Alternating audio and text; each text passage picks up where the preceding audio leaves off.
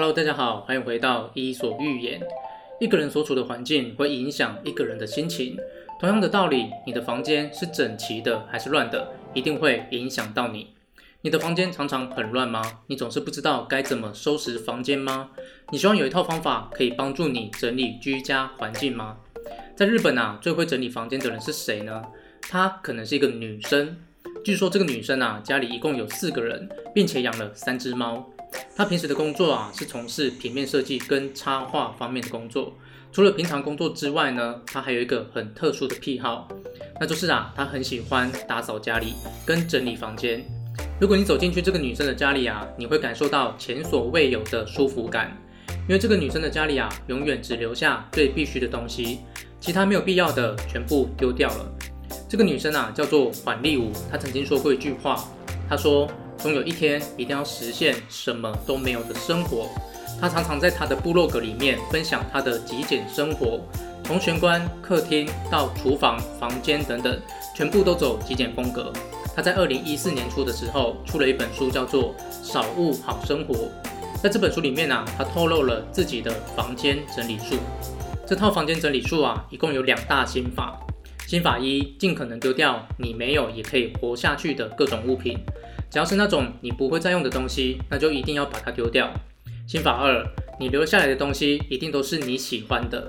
如果你留下来的东西你没有很喜欢，那么一样还是把它丢掉。除了这两个心法，具体的操作细节大致上有五个原则。第一个是减少物品，你可以把房间的所有物品都集中在一起，然后只拿回自己真正想要的东西。剩下的可以通通丢掉。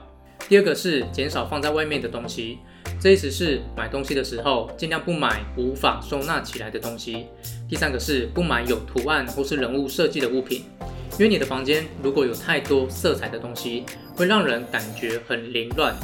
第四个是搭配色调，房间颜色或是居家环境最好在三种颜色以内，这样子啊，你的房间就会看起来很舒服。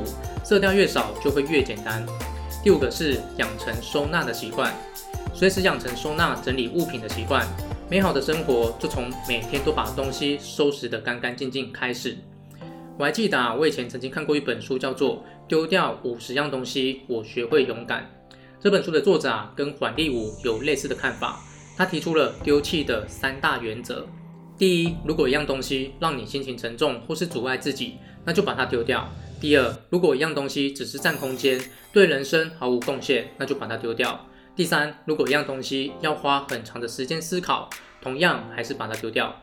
其实啊，这两个居家整理的专家所透露的方法，都传达了同样一个道理，那就是整理居家环境跟房间的核心原则是，只留下最必要而且是你喜欢的东西，其余全部丢掉。